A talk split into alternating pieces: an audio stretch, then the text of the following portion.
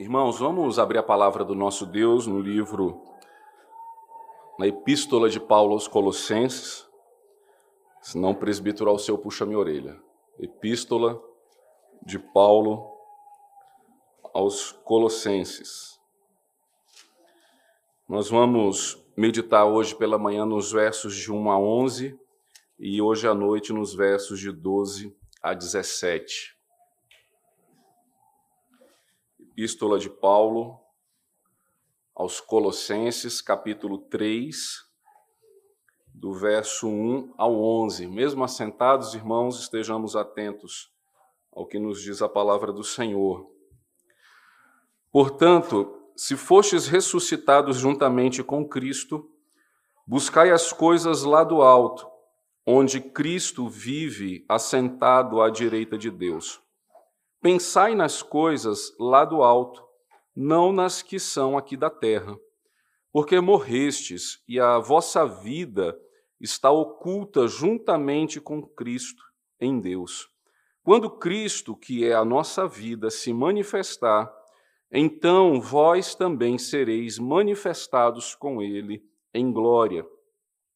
Fazei, pois, morrer a vossa natureza terrena, prostituição, impureza, paixão lasciva, desejo maligno e a avareza, que é idolatria. Por estas coisas é que vem a ira de Deus sobre os filhos da desobediência. Ora, nessas mesmas coisas andastes vós também noutro tempo, quando vivíeis nelas.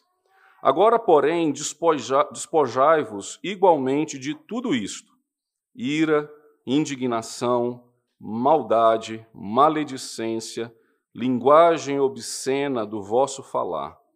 Não mintais uns aos outros, uma vez que vos despistes do velho homem com seus feitos e vos revestistes do novo homem que se refaz para o pleno conhecimento, segundo a imagem daquele que o criou, no qual não pode haver grego nem judeu, circuncisão nem incircuncisão, bárbaro, cita, escravo, livre.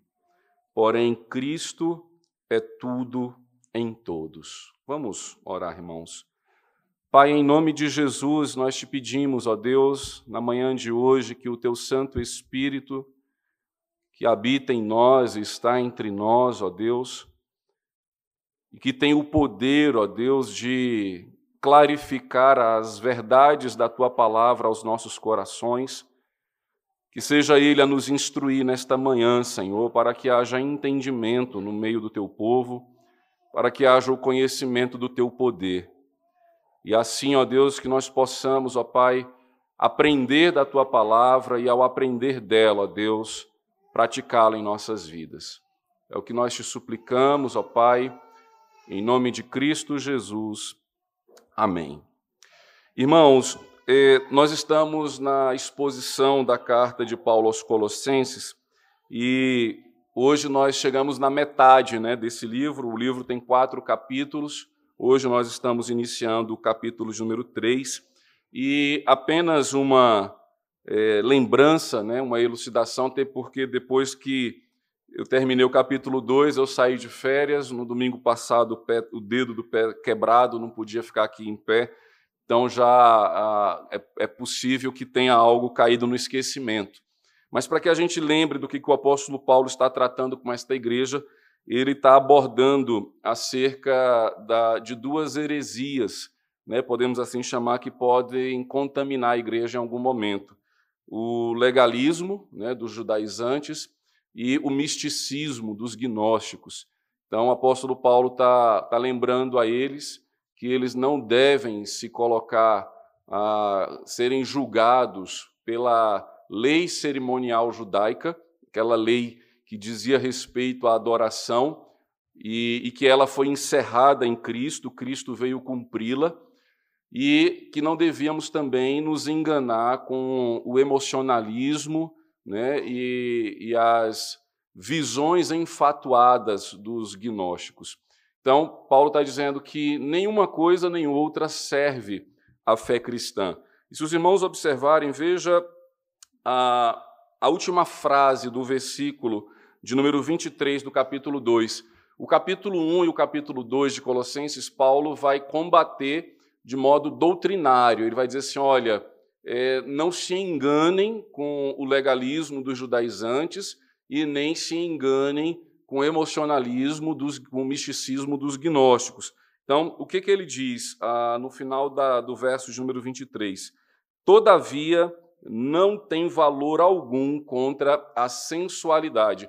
O que é que não tem valor contra a sensualidade? O, o legalismo, ou seja, a cumprir ritos, pelo, é, cumprir ritos, não somente por cumpri-los, não causa efeito nenhum na nossa fé. Ou seja, tomar a ceia, ser batizado, guardar o dia, é, ser dizimista, se eu fizer tudo isso tão somente por legalidade, isso não produz efeito algum na minha vida. Isso não transforma a, a vida do ser humano. Não transforma segundo a imagem de Cristo. Então, é isso que Paulo está falando. Olha, é, esse legalismo, ele não tem valor contra a sensualidade. E aí a gente falou aqui que a sensualidade é mais do que a questão erótica, é, é, é daquilo dos, da, dos sentidos mesmo, daquilo que nos tenta, daquilo que nos faz tropeçar. Então, Paulo está falando: ó, o legalismo não me livra do pecado. De tal modo que também o misticismo, né, a, as visões, as profetadas, a, a, aquelas questões que alguns irmãos dizem ter um poder maior do que outro, isso também não nos traz vitória sobre o pecado, não nos traz vitória sobre as nossas tentações.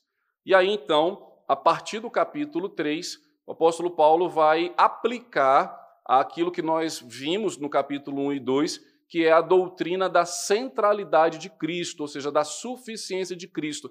O que é que me traz vitória sobre o pecado? Não é nem o legalismo, não é nem o misticismo, é Cristo em nós. É o novo nascimento, é a santificação pela obra de Cristo. Esta sim tem valor contra a sensualidade. E aí é por isso que o capítulo 3, ele vai começar com uma expressão de aplicação, ou seja, portanto. Então, quando ele diz portanto, ele está falando: olha, se você crê que Jesus Cristo é Senhor do céu e da terra, que Jesus Cristo é o cabeça da igreja, como ele abordou no capítulo 1 e, e no capítulo 2. Se crê, se a nossa fé em Cristo é suficiente para que ele seja Senhor da nossa vida e Salvador da nossa história, portanto, ou seja, se Jesus é o seu Salvador, agora ele vai dizer, então, para evidenciar esta verdade, isto agora aqui, o que vai acontecer no capítulo 3 e 4, precisa ser visível na nossa vida.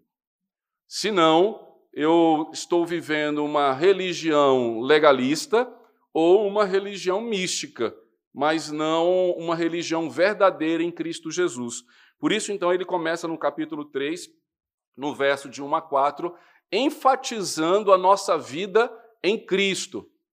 Né? Para os, os judaizantes, a, além de Cristo, era necessário a lei cerimonial. Paulo está dizendo, não é necessário mais, Cristo é suficiente. Para o, místico, para o místico, é, Jesus é, era Salvador, mas você deveria ter as suas credenciais né, de uma verdadeira religião, que é o quê? Uma experiência sobrenatural. Então, é comum que em muitas igrejas as pessoas queiram é, comprovar sua fé através de evidências sobrenaturais. E aí, o, por exemplo, o dia do novo nascimento tem que ser um dia miraculoso, extraordinário. Se não for, se você falar assim, não, eu me converti lendo a palavra de Deus, eu entendi que ela fala de Jesus, eu entendi que ela molda o meu coração e desde então eu tenho a praticado. Aí diz, não, não pode ser assim não. Para o místico não é dessa forma. Aí você tem que é, ser curado de algo, você tem que ter visto o invisível, você tem que ter feito algo impossível, conversado com um anjo, feito qualquer coisa desse tipo para se ensinar. Agora a minha fé é verdadeira, porque agora eu conheço o poder. E aí veja, é, Jesus no seu, no seu evangelho, ele critica a, aos fariseus, aos saduceus, por quê? Porque eles não conheciam as Escrituras e nem o poder de Deus. O que, que acontece? O místico ele se abraça com o poder e não conhece as Escrituras. O legalista ele conhece as Escrituras, mas não conhece o poder. E aí, quem é Jesus? É aquele que interpreta as Escrituras, é aquele que é a própria Escritura e ele próprio é o poder de Deus, revela o poder de Deus. Jesus Cristo, então, ele é a, a sustentação, ou seja, ele é, ele é suficiente para que a nossa vida nele vença a, o pecado. E aí Paulo vai justamente aplicar dessa forma. Veja, versículo 3, perdão, capítulo 3, verso 1.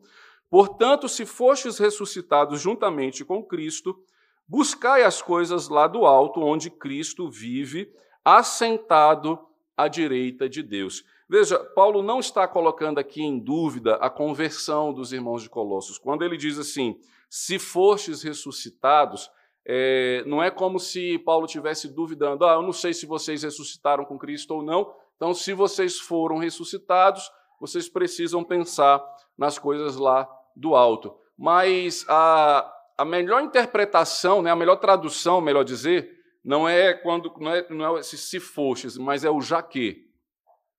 Paulo está dizendo assim, portanto, já que fostes ressuscitados, ou seja, já que você experimentou do novo nascimento em Cristo Jesus, busque as coisas lá do alto e onde Cristo está e pense nas coisas lá do alto e não nas que são aqui da terra. Então, o apóstolo Paulo, irmãos, ele está nos direcionando a uma genuína fé, a uma genuína religião, que esta sim, em Cristo Jesus, tem poder contra o pecado e contra a sensualidade. E qual que é a evidência?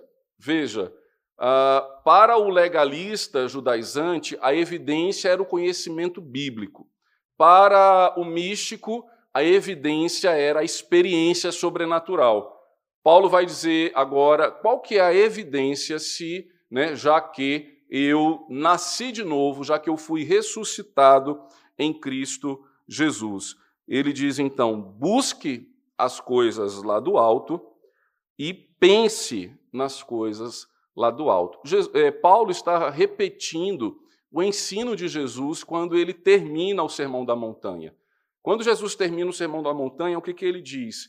Buscai, pois, em primeiro lugar o meu reino e a minha justiça, e estas coisas vos serão acrescentadas. Então, quando o apóstolo Paulo diz assim: olha, busque as coisas lá do alto e pense nas coisas lá do alto, ele está mostrando o seguinte: que a evidência do novo nascimento, ou seja, a evidência de que nós morremos em Cristo e ressuscitamos em Cristo, é que nós agora temos como prioridade na nossa vida o reino de Deus. Nós temos como prioridade na nossa vida o evangelho de Cristo nós não vamos mais viver segundo o padrão terreno, o padrão do mundo, mas segundo o padrão e a ética cristã. E é uma coisa importante, irmãos, que a gente precisa ter em mente aqui: o apóstolo Paulo não está desprezando as coisas comuns da vida. Ele não está, por exemplo, dizendo, quando ele diz assim, busque as coisas lá do alto e pense nas coisas lá do alto, ele não está falando para você não se preocupar com estudo, ele não está dizendo para você não se preocupar com o seu casamento, com o seu trabalho, com o seu lazer, né, com o seu futuro. É, não é isso que o apóstolo Paulo está dizendo. Por quê? Porque não é isso que o Evangelho diz. O Evangelho não fala para a gente desprezar a família, o trabalho, né, as bênçãos que Deus nos dá. Então, quando Paulo está dizendo assim, busque as coisas do alto e pense as coisas do alto, ele está é, nos ensinando que se nós nascemos de novo, nós devemos então viver em família, trabalhar, nos divertir, pensar o nosso futuro, pensar a nossa aparência, pensar as nossas ideias, os nossos estudos de acordo com a cosmovisão cristã. É isso que ele está dizendo. Ele está dizendo o seguinte: olha, se você nasceu de novo, como que você tem lidado com o seu casamento? Lá no versículo 18, o apóstolo Paulo vai falar disso, acerca das esposas e dos maridos. Se você nasceu de novo, como que você trabalha? Se você nasceu de novo, como que você se diverte? Se você nasceu de novo, como é que você planeja o seu futuro?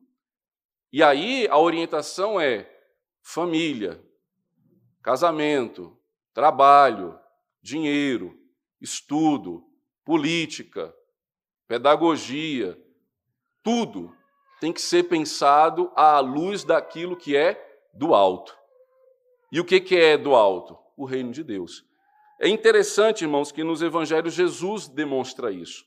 Quando os discípulos começam a pensar e a debater entre eles quem vai se assentar à direita ou à esquerda do Senhor Jesus, Jesus diz assim: olha, no mundo que vocês vivem, é, as pessoas buscam isso, buscam poder, buscam status, querem estar ao lado de poderosos. Mas ele diz: mas no reino do meu pai é diferente. Quem quer ser o primeiro, que seja o último. Quem quer ser servido, que sirva.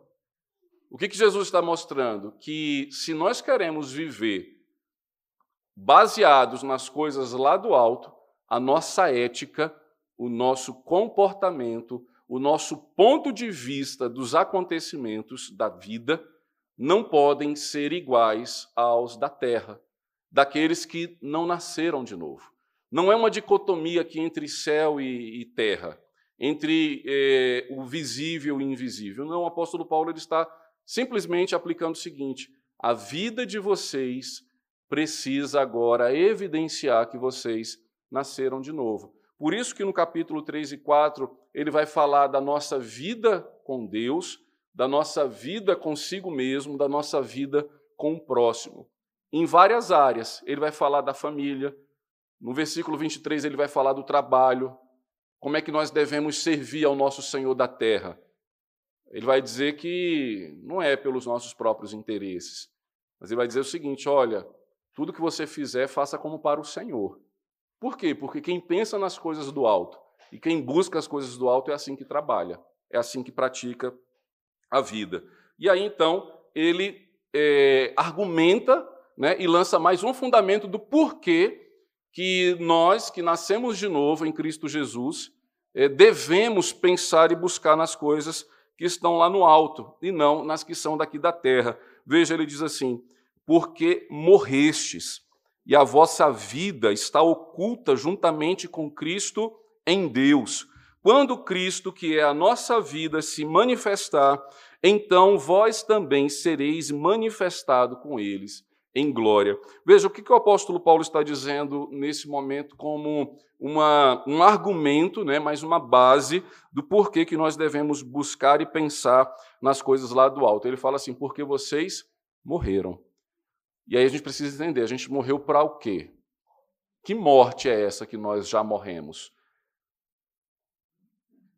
Paulo está falando da nossa natureza caída. Lembra que é isso que o batismo simboliza?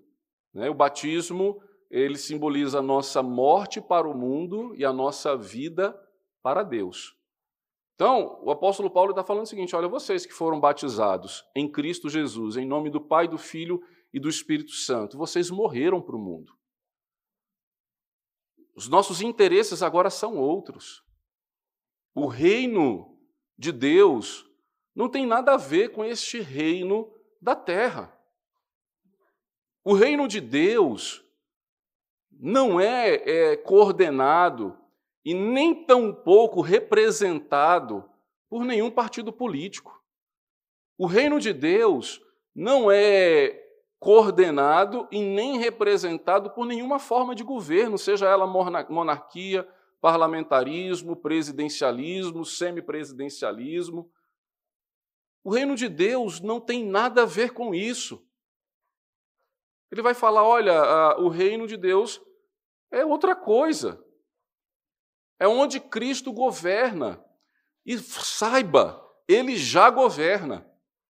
Quando Pilatos ele vai. É, como é que chama quando vai interrogar a Jesus? Né? E, aí, e Pilatos fala assim: ó, você sabe que a sua vida está nas minhas mãos. E Jesus não nega. Jesus diz: não, eu sei que está nas suas mãos, mas só está nas suas mãos porque lá do alto foi lhe dada autoridade. O pastor André falou disso na, no último sermão. Né? Olha, só porque foi lá do alto. Se lá do alto lhe for tirada a autoridade, você perde.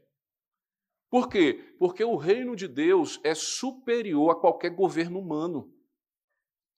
E aí, então, Paulo está falando o seguinte: olha, vocês morreram e a vossa vida está oculta. Não é aqui base bíblica para crente agente secreto. Pastor, estou aplicando Colossenses capítulo 3, verso 3. Na minha família ninguém sabe que eu sou crente, no meu trabalho ninguém sabe que eu sou crente, na minha no meu condomínio ninguém sabe porque minha vida está tá oculta em Cristo, está escondida. Não é isso. Né? Não é isso que Paulo está falando aqui. Que vida é essa que está oculta? Veja, é a vida da ética, é a vida do pensamento, é a vida da visão do cristão. Interessante que ah, no grego nós temos duas palavras que são traduzidas por vida a bios, né, que dá origem à biologia, e, e é a vida, digamos assim, visível, né, é, é o nosso corpo, é a vida dos vegetais, do, do animal, tudo isso é a bio. Mas existe na, na língua grega uma outra palavra que também fala de vida, que é a palavra zoe. E esta vida é a vida invisível, é a vida espiritual é a vida da qualidade de vida, digamos assim.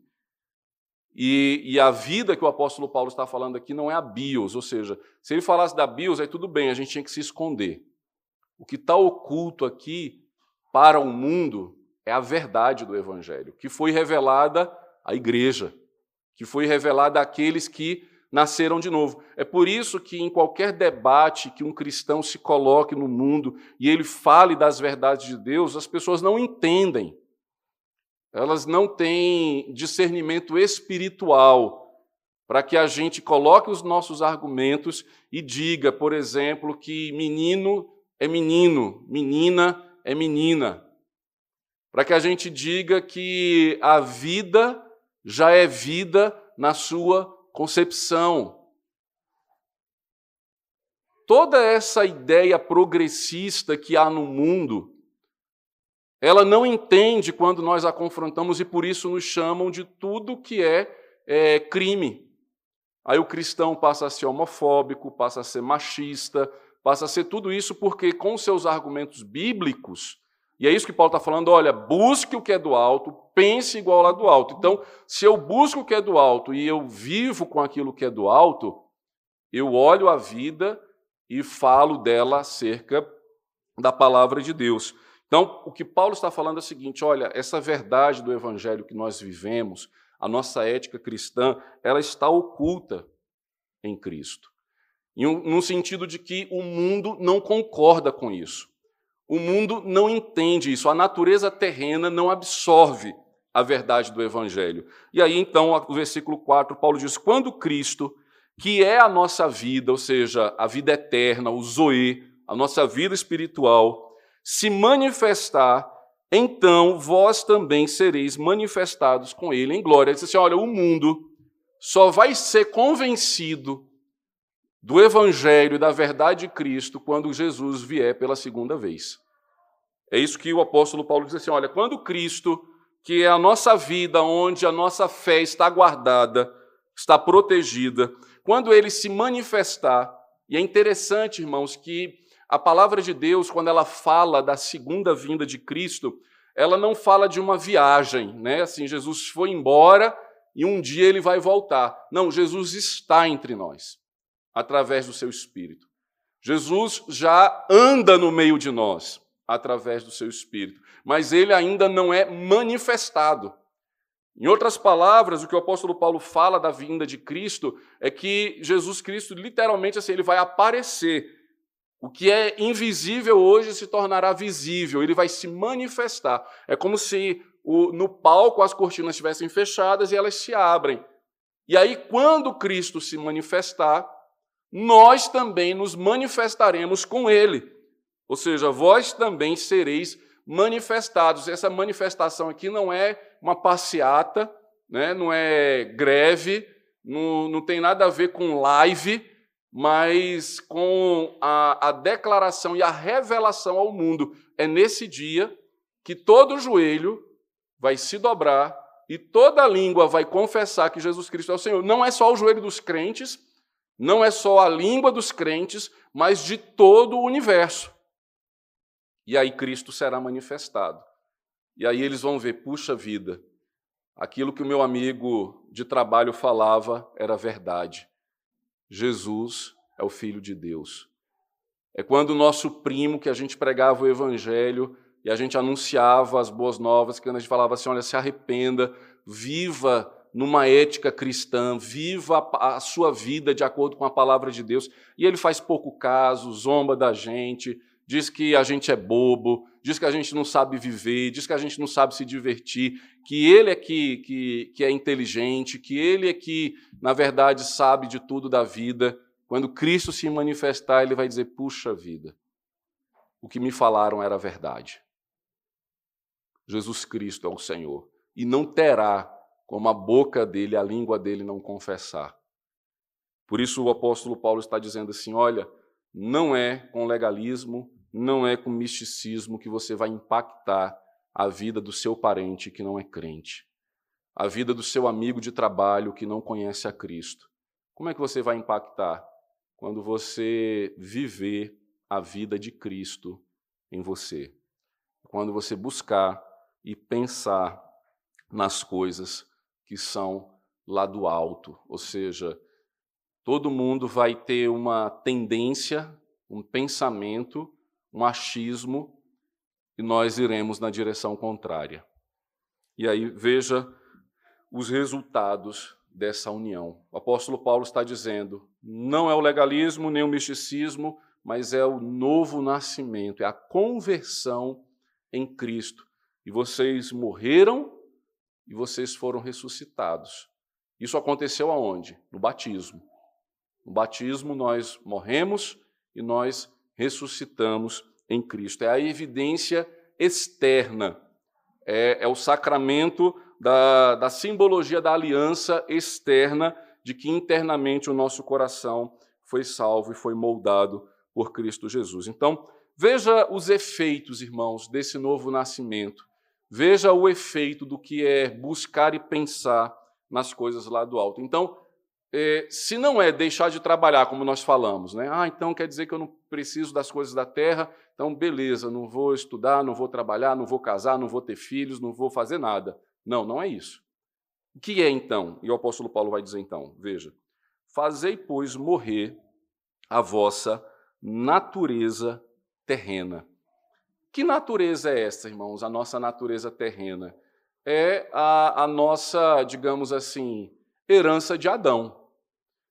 Todos nós possuímos uma natureza terrena. E essa natureza terrena, como eu falei, ela não está em contraponto aqui como se fosse terra e céu. Mas ela está dizendo o seguinte: olha, o cristão, ele é pecador. Por que, que nós somos pecadores? por causa da nossa natureza terrena. De onde veio essa nossa natureza terrena? Herança de Adão. Todos nós somos filhos de Adão. É, eu, na reunião de oração de quarta, falando sobre unidade, e aí eu brinquei justamente desse tipo. Se, se eu e você fizermos agora a nossa árvore genealógica, procurarmos né, os nossos avós, bisavós, tataravós e um milhão de avós atrás, todos nós vamos chegar em Adão e Eva. É, é, um, é o casal, digamos assim, que dá origem a toda a humanidade. E por termos a nossa descendência eh, terrena em Adão, nós pecamos. Adão e Eva pecaram e nós também somos pecadores. E quando nós nos convertemos, essa natureza ela não é anulada 100%. Quando nós cremos em Jesus no Evangelho, não é que essa natureza terrena sai e vem a natureza celestial. Não. O que, que acontece no coração do crente? Dentro do nosso coração agora, da nossa mente, possuem duas naturezas: a natureza terrena e a natureza celestial. Por isso que elas vivem em constante guerra. Se tem algo que pode evidenciar, irmãos, o nosso novo nascimento, é que nós vivemos em guerra interna no nosso coração. Porque a nossa natureza terrena vai, vai querer o que é terreno. Então não estranhe você passar em frente à loteria, o prêmio está lá em 200 milhões de reais e os seus olhos brilharem, imaginando assim: ou oh, esse dinheiro na minha conta. O que, que é isso? É descendência de Adão. O que, que a natureza de Cristo faz? Você não precisa desse dinheiro para viver. Lembra? Busque em primeiro lugar o meu reino e a sua justiça, e as coisas lhe serão acrescentadas. Jesus está dizendo assim: ó, eu vou te dar do que comer, do que vestir, o seu salário é suficiente, o seu trabalho é. Isso é porque a gente não pode ficar rico? Não. O que eu não posso é desejar o dinheiro. O que eu não posso é me curvar diante dele. Se com o trabalho eu ganho dinheiro e fico rico, nisso não é pecado. Pecado é eu viver para ficar rico. Qual é o meu objetivo de vida? Enriquecer. Que voz é essa que vem no meu coração? Da natureza terrena. Então, quando Paulo diz assim: Fazei, pois, morrer a vossa natureza terrena, ele não está dizendo assim para você ter medo do dinheiro, fala assim, ah, eu, né, dinheiro é coisa ruim, é, não quero. Não, ele está falando o seguinte: olha, lide com o dinheiro da forma como a palavra de Deus diz que você deve lidar. E ele vai falar: quem não quer trabalhar, que não coma. Vida ociosa não é vida cristã. Então, o que, que o apóstolo Paulo vai falar acerca dessa natureza que nós devemos matá-la? Né? E aí, como é que a gente mata a natureza terrena? De fome. A gente não satisfaz ao desejo da carne. Então, ela está lá pedindo o prato de comida e você fala: Eu vou ser ruim com você, eu não vou dar. Ela vai dizer assim: Não, coloca um pouquinho aqui de pornografia, coloca aqui um pouquinho de avareza, coloca aqui um pouquinho de idolatria, e você vai dizer: não, não vou colocar. Veja o que o apóstolo Paulo então diz: prostituição, impureza, paixão lasciva, é, esses três primeiros pecados aqui que ele atribui têm a ver com a nossa sexualidade. Então, quando o apóstolo Paulo está dizendo assim, fazei, pois, morrer a nossa natureza terrena, ele está querendo que a gente seja seres humanos assexuados? Não. Ele só está dizendo o seguinte: você não vai saciar o seu apetite sexual com prostituição, com impureza e paixão lasciva.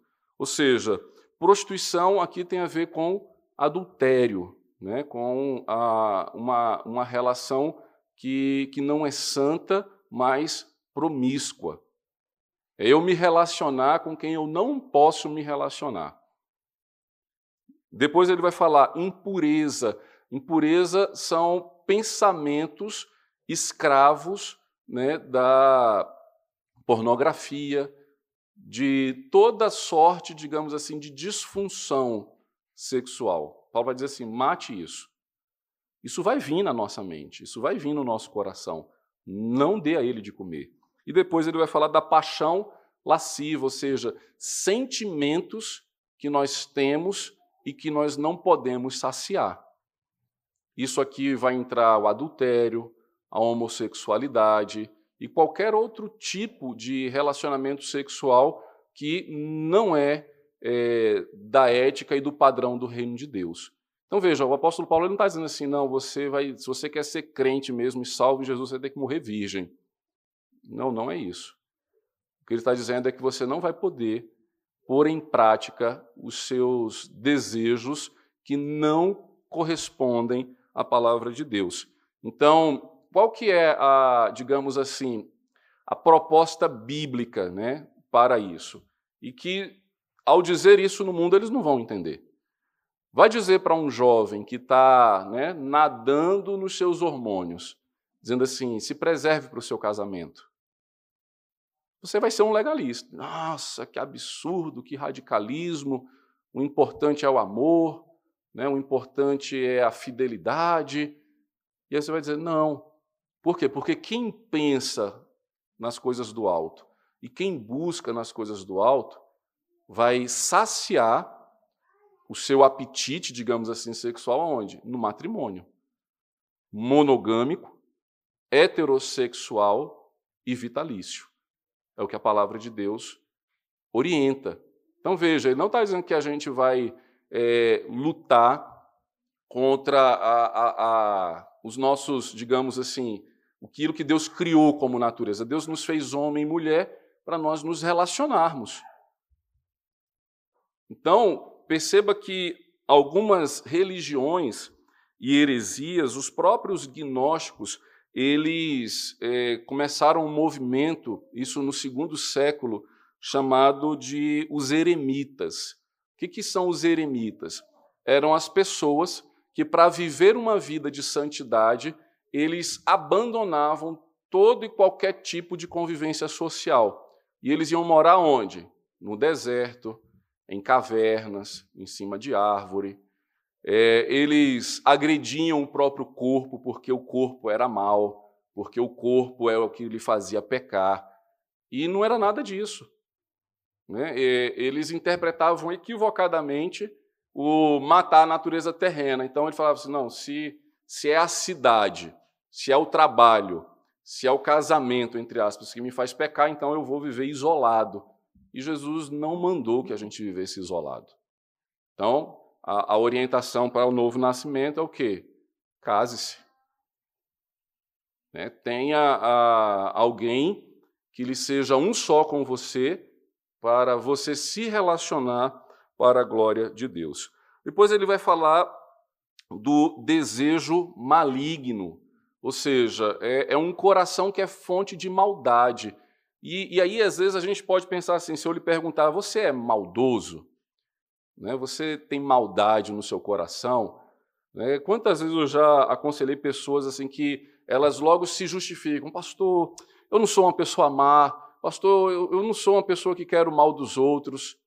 Será mesmo? Talvez a gente não execute nenhum plano maligno, né? talvez a gente não faça nenhuma emboscada mas veja que o que Paulo está falando aqui não é da execução da maldade, é do pensamento mal. Você já quis que alguém morresse? Seu chefe? Seu cônjuge?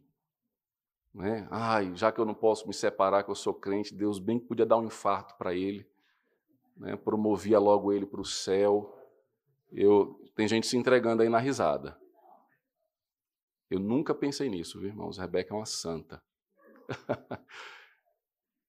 Você nunca quis a, a vaga de trabalho que era do seu amigo? Veja, o nosso coração ele é maldoso. E se a gente é, não tomar cuidado, né, entre aspas, sem querer a gente executa as nossas maldades.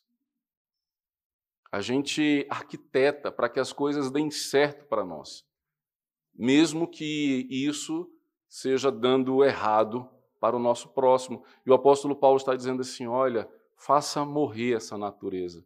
Como é que ele vai então aplicar, a, e a palavra de Deus aplica, como é que eu mato o meu desejo maligno?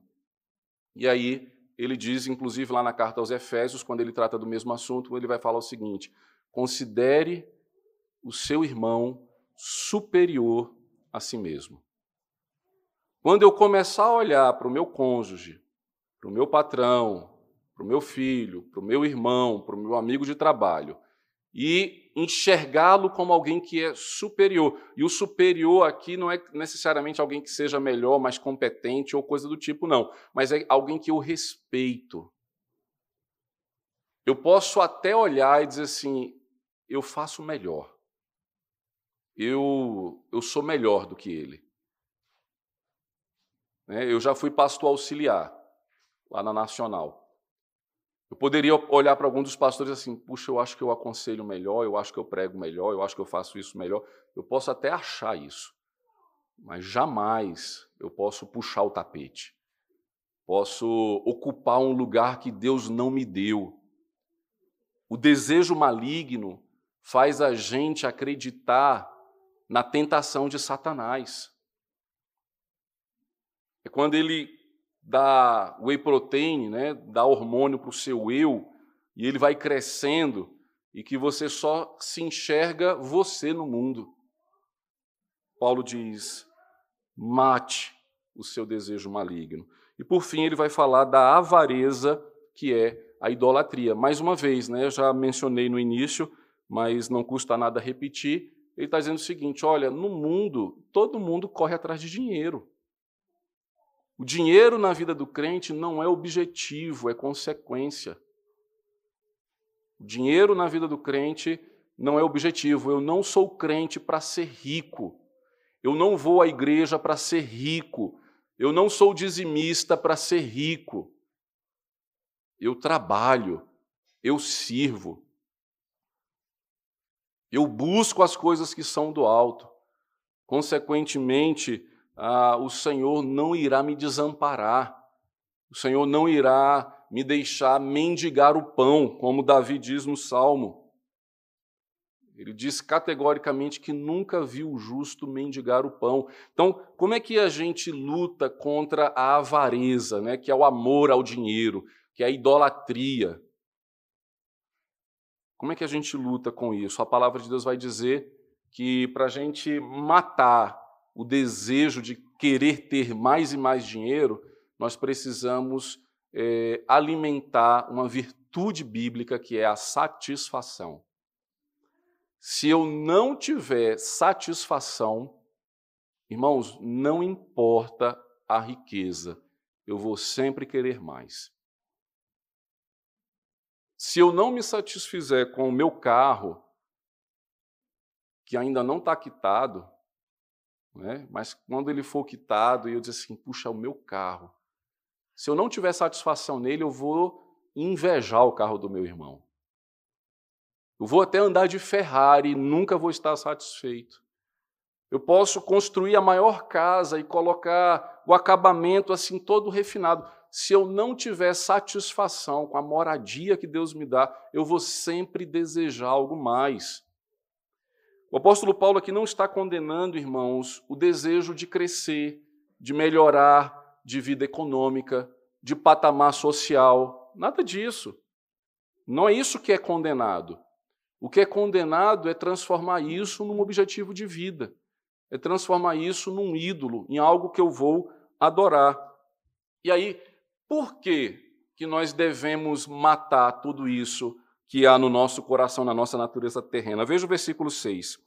Por estas coisas é que vem a ira de Deus sobre os filhos da desobediência. Ora, nestas mesmas coisas andastes vós também, noutro tempo, quando vivias nelas.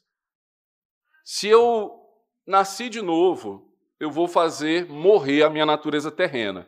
Se esse argumento não é suficiente, Paulo diz, né, se não é no amor, é na dor.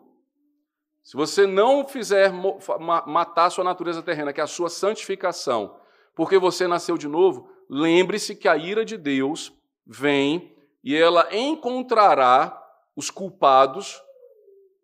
Por quê? Por causa da prostituição, impureza, paixão lasciva, desejo maligno e da avareza. Está dizendo o seguinte: olha, no último dia Cristo vai se manifestar e a ira de Deus vai se revelar para aqueles que foram escravos da carne, daqueles que foram escravos do pecado, daqueles que achavam que a vida era só sexo, poder e dinheiro. Se é isso que norteia a nossa caminhada, lembre-se, por estas coisas é que vem a ira de Deus. E não queiramos, irmãos, receber a ira de Deus. E qual é o alerta que o apóstolo Paulo diz? Eu e você já vivemos assim. Por quê? Porque essa é a nossa natureza. Nós saímos da escravidão do pecado para a luz. Então, Ele continua agora no verso 8, falando do nosso relacionamento com o próximo. E aí que a gente entra na perspectiva da comunhão da nossa mensagem. Agora, porém, despojai-vos igualmente de tudo isto: ira, indignação, maldade, maledicência, linguagem obscena do vosso falar. Não mintais uns aos outros, uma vez que vos despistes do velho homem com os seus feitos, e vos revestistes de, do novo homem, que se refaz para o pleno conhecimento, segundo a imagem daquele que o criou. Veja, o apóstolo Paulo está falando numa linguagem de closet, né? Diz assim, ó, você entrou lá no seu closet com a roupa velha, com a descendência de Adão, com a sua natureza terrena, e a gente precisa sair daí com a roupa nova, uma roupa limpa, uma roupa santificada. Por isso que ele usa a expressão despojai-vos, ou seja, tira a roupa da maldade, tira a roupa que é, é símbolo da escravidão do nosso pecado. É interessante que quando a gente vê pessoas que estão presas, né, a maioria dos presídios ela tem um uniforme. E quando a gente bate o olho, sabe assim, essa pessoa está presa. Paulo está dizendo, o pecado tem uma roupa que quando alguém olha para nós, fala assim, ó, é pecador. E que roupa é essa? A nossa vida, a nossa ética, o nosso comportamento. Quando nós somos escravos do pecado, a embriaguez revela a nossa bebedice. Por muitas vezes, as nossas dívidas revelam a nossa avareza. Por muitas vezes, a nossa tristeza constante revela a nossa insatisfação. Essa é a roupa. E Paulo está dizendo assim: tira, tira essa roupa da insatisfação, tira é, essa roupa da promiscuidade, Tira essa roupa de querer ser grande e vista-se.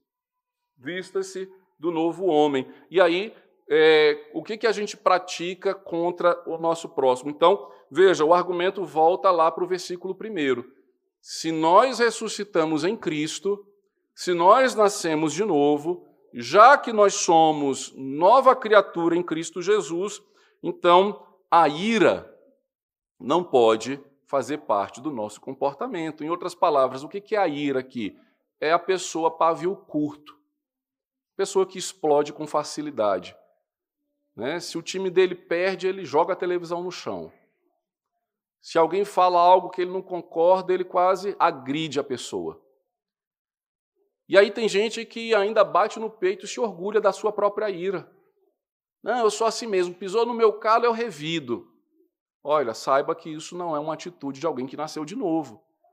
Então, o pavio curto é, é traduzido pelo quê? Pela longanimidade. Jesus aumenta, enlarguece o pavio. Além da ira, ele vai falar da indignação. E, a, e aqui a indignação ela tem a ver é, com a ira, mas a, indiga, a indignação é como se fosse assim uma ira soft, uma uma ira, digamos assim, politicamente correta ou socialmente aceitável. Né? É, em outras palavras, é uma má educação. Aquela pessoa que bate boca na fila, que bota o dedo na cara do superior e acha que se ele está certo, ele pode tudo. Às vezes você tem razão, era a sua vez, aí alguém passou na sua frente você já vai logo lá indignado e empurra a pessoa, bota o dedo na cara dela, sai. Em outras palavras, é, é uma forma de fazer justiça com as próprias mãos. Paulo está dizendo assim: o cristão não faz isso. Por isso que o cristão anda a segunda milha. Por isso que o cristão tem paciência. Ele não fica se indignando é, por causa da sua própria justiça. Veja, é diferente da, da, da, ira que é santa. Existe sim uma ira que, que não é pecado, que é a ira contra o pecado. Né? É, é a ira contra, uh, digamos assim, o mal. É quando uh, Paulo diz: irai-vos, mas não pequeis. Então, que ira é essa que a gente comete, mas a gente não peca? É quando a gente se indigna por causa do pecado. Jesus ele se irou no templo e a sua ira não era pecaminosa. Ele se indignou por causa do pecado que haviam é, transformado a casa de oração em, em, em uma casa de salteadores. Depois ele vai falar da maledicência. Maledicência é, é literalmente o, o, falar mal. Né? Então, é alguém que na sua frente dá bom dia, e aí quando você passa e chega outra pessoa, ela já vem com um comentário maldoso. É aquele falar por trás. A maledicência é, é uma linguagem assassina que mata reputações. Hoje em dia, o melhor, a melhor tradução para maledicência é a cultura do cancelamento. É quando a gente quer cancelar alguém, a gente começa a falar mal dela. Ela pode falar o que quiser e a gente vai usar da maledicência, a gente vai articular para que aquela pessoa, digamos assim, seja cancelada. Já viu fulano de tal? Já viu como que ele se veste? Já, já viu como é que ele pensa? É, o erro é dobrado. Brincadeiras à parte, não fique em grupos de WhatsApp para falar mal de chefe. Né? Quantos grupos é, a gente não monta no nosso trabalho, né? Unidos venceremos, e, e por aí vai para falar mal de um, do outro, para arquitetar a demissão de alguém. Paulo está dizendo assim: saia desse grupo, né? bloqueie, entendeu? Não participe, não faça isso. Depois ele vai falar da linguagem obscena do vosso falar, literalmente o palavrão. Né? E aí a gente às vezes precisa repetir, irmãos: crente não fala palavrão. Já me deparei, às vezes, na, uh, com alguns grupos de irmãos assim que tem uma facilidade para soltar um palavrão que parece vírgula. Tá falando, não, porque não sei o que, não sei o que, não sei o que, pi, porque não sei o que, não sei o que, não sei o que, pi, porque não sei o que, não sei o que, pi. Rapaz, Jesus não limpou essa boca, não. Continua é, com o mesmo linguajar da velha vida. E para os homens, fica uma exortação. Nem no futebol, nem praticando esporte está liberado.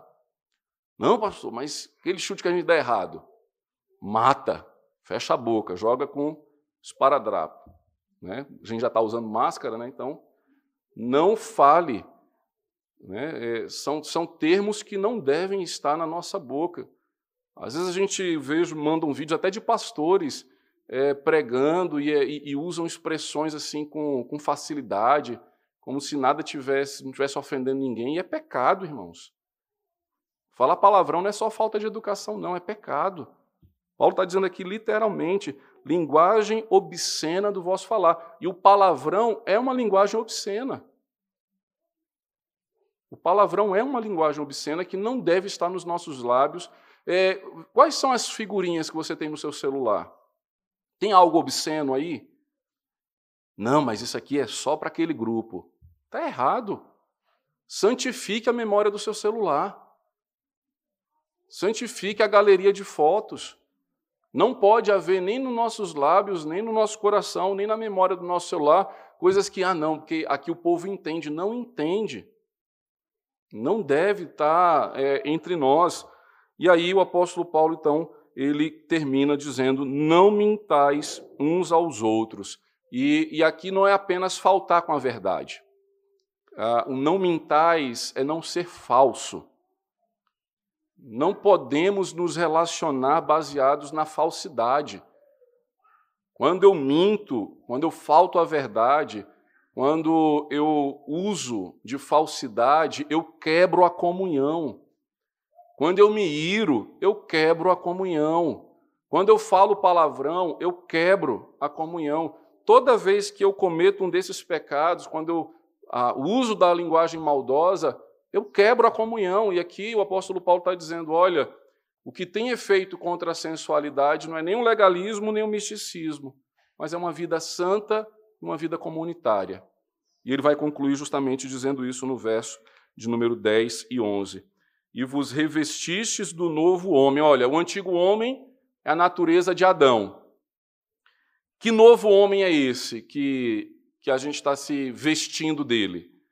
Né? Não, é, não sou eu e você novos. Esse novo homem é a natureza de Cristo. O que é a santificação? É matar a natureza de Adão e alimentar a natureza de Cristo, para que mais vezes Cristo seja visto em mim do que Adão.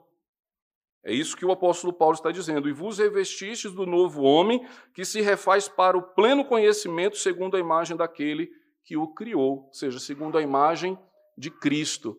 Quando eu deixo de me irar, quando eu deixo de me indignar, quando eu deixo de usar da maldade, da maledicência, da linguagem obscena, da falsidade, o que, que se aparece da minha vida? Cristo.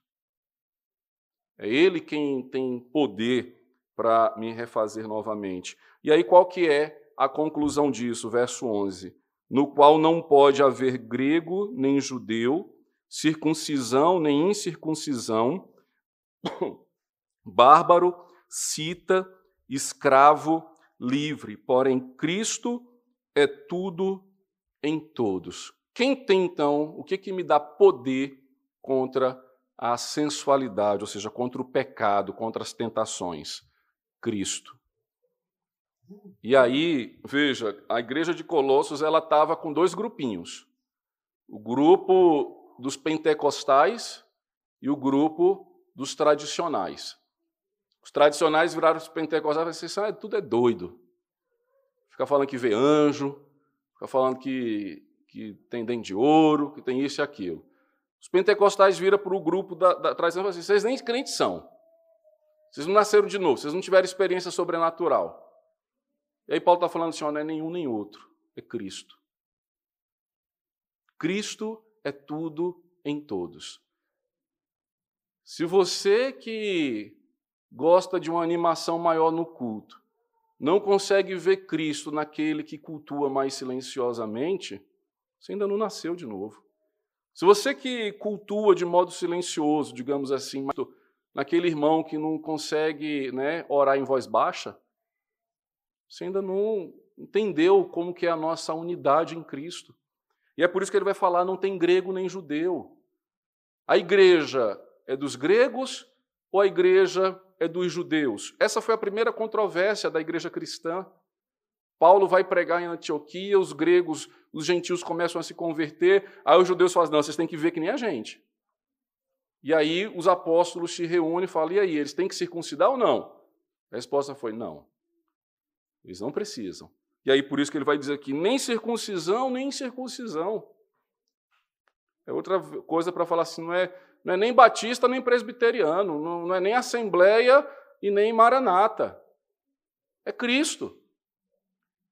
E ele continua dizendo acerca da, da digamos assim, da, da nacionalidade dos primeiros cristãos, dizendo assim: olha, tem bárbaro, né? É, e aí o bárbaro, aqueles países né, do, do povo galego, como a gente chama lá do Nordeste, nasceram de novo. Além dos bárbaros, os cita. Cita hoje é, é o Vladimir Putin, né? É o, o, são os russos, povo ali do, do, do leste da Ásia nasceram de novo. Olha, nem escravo nem livre.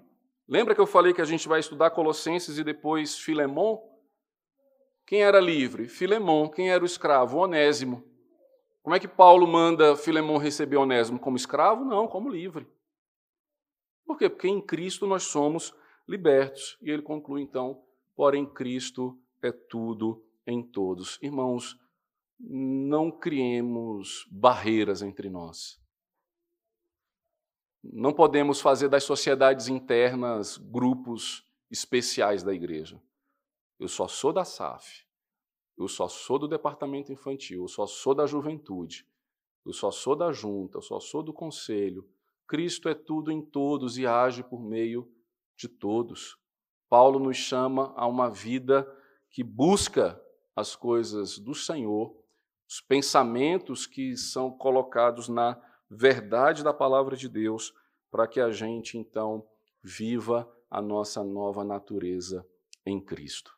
Amém, queridos? Que Deus nos abençoe e que esse novo viver em Cristo Jesus nos abençoe para uma vida santa e de comunhão uns para com os outros.